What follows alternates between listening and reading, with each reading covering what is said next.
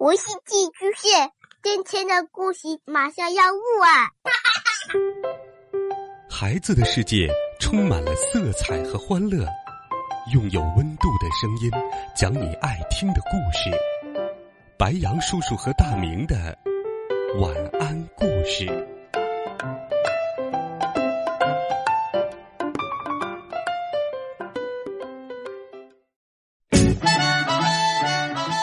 小朋友们、同学们，大家好，欢迎收听白杨叔叔讲故事。今天，白杨叔叔继续给你准备了好听的冒险故事。下，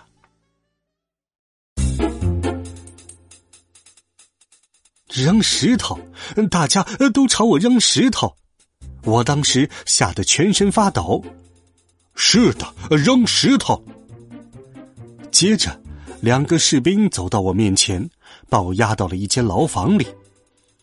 我坐在牢房里，拼命的想逃跑的办法，可是我绞尽脑汁也没有想出办法来，我绝望了。第二天早上，那两个士兵把我带到了广场上，让我背靠墙站着。这个国家的人都用脚拿着石头站在我的面前。强壮的男人和个头高的女人拿着大石头，老人和大一点的孩子拿着中等大小的石头，蹒跚学步的小孩子拿着小块的鹅卵石，所有人都等着朝我扔石头。国王坐在宝座上，王后坐在国王旁边，公主坐在离他们不远的地方。国王举起一只脚。大家立刻安静下来。国王问我：“在我们扔石头之前，你有什么请求吗？”我知道自己在劫难逃，不知该请求什么。啊！突然，我有了个好主意。有，陛下，我有一个请求。什么请求？我想跳舞。跳舞？呃，跳舞是什么？大家开始窃窃私语，都想知道跳舞是什么。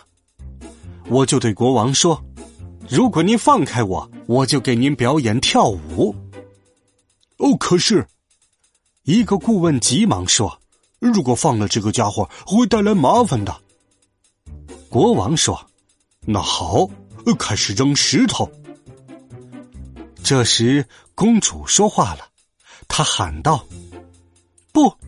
等等，我认为你们应该给这个家伙一个机会，让他向我们演示他所说的跳舞是什么。国王用脚示意那两个士兵放开我，我朝前走了几步，跳起舞来。我跳踢踏舞，跳斗牛舞，跳恰恰舞，跳查尔斯舞，跳华尔兹，跳探戈，跳街舞。我用脚尖旋转，在空中飞舞，还表演了劈叉。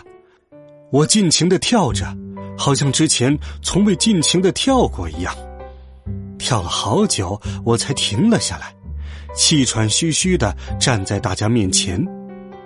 片刻的沉默之后，所有人都大笑了起来，使劲的挥舞着他们的脚，示意我接着跳。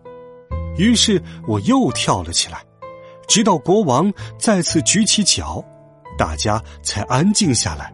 我也停止了跳舞。公主用手站起来说：“亲爱的父王，我从来没有体会过这种快乐。这个家伙能让我们乏味的生活变得有趣。你应该收回朝他扔石头的命令，把他留下，让他在宫里跳舞。”当时所有人都在等国王发话，国王思考了片刻，最后伸出一只脚，宣布：“统治一个王国很乏味，你刚才的表演让人很开心。以后每天早上和晚上，你都跳舞给我们看，我封你为宫廷小丑。”吼吼！太幸运了，我保住了自己的性命，我心里暗喜。听了国王的话，大家放下了石头，回家去了。我住进了王宫，每天为国王、王后和公主跳两次舞。这就是我成为颠倒国的宫廷小丑的经过。叔叔的故事讲完了，我听得入了迷。您告诉我的这些事是真的吗，叔叔？哦，当然了，真的不能再真了。那为什么格雷厄姆不相信呢？为什么他说这些故事都是胡扯呢？我问。嗯，我有个主意。叔叔说，下周我讲故事的时候，你让格雷厄姆也来听。好吧，我表示赞同。晚上，爸爸。妈妈，格雷厄姆和我坐在餐桌前吃饭。格雷厄姆用手抓起炒鸡蛋，放在一片面包上。哦，格雷厄姆，不要用手吃饭，这很野蛮。妈妈说：“可是妈妈，在颠倒国，人们是这么说的，不要用脚吃饭。”我说：“哦，颠倒国。”妈妈很惊讶。是的，今天叔叔给我讲了颠倒国的故事。嗨，这次他给你讲了些什么？格雷厄姆问。在颠倒国，人们用手走路，用脚拿刀和叉子。他们用脚拿刀叉吃饭。格雷厄姆很惊讶。是的，叔叔今天用手吃饭。他说，有些地方的人用手吃饭。嘿，真的吗？格雷厄姆来兴趣了。真的，叔叔邀请你下个星期三听他讲故事。太好了，格雷厄姆说。那么我也用手吃饭，就像利奥叔叔一样，可以吗，妈妈？除非你像颠倒国的人那样用手走路。妈妈说。格雷厄姆和我都大笑了起来。好了，孩子们，这一集好听的故事，白杨叔叔就给你讲到这里。温暖讲述，为爱发声。我们明天见，晚安，好梦。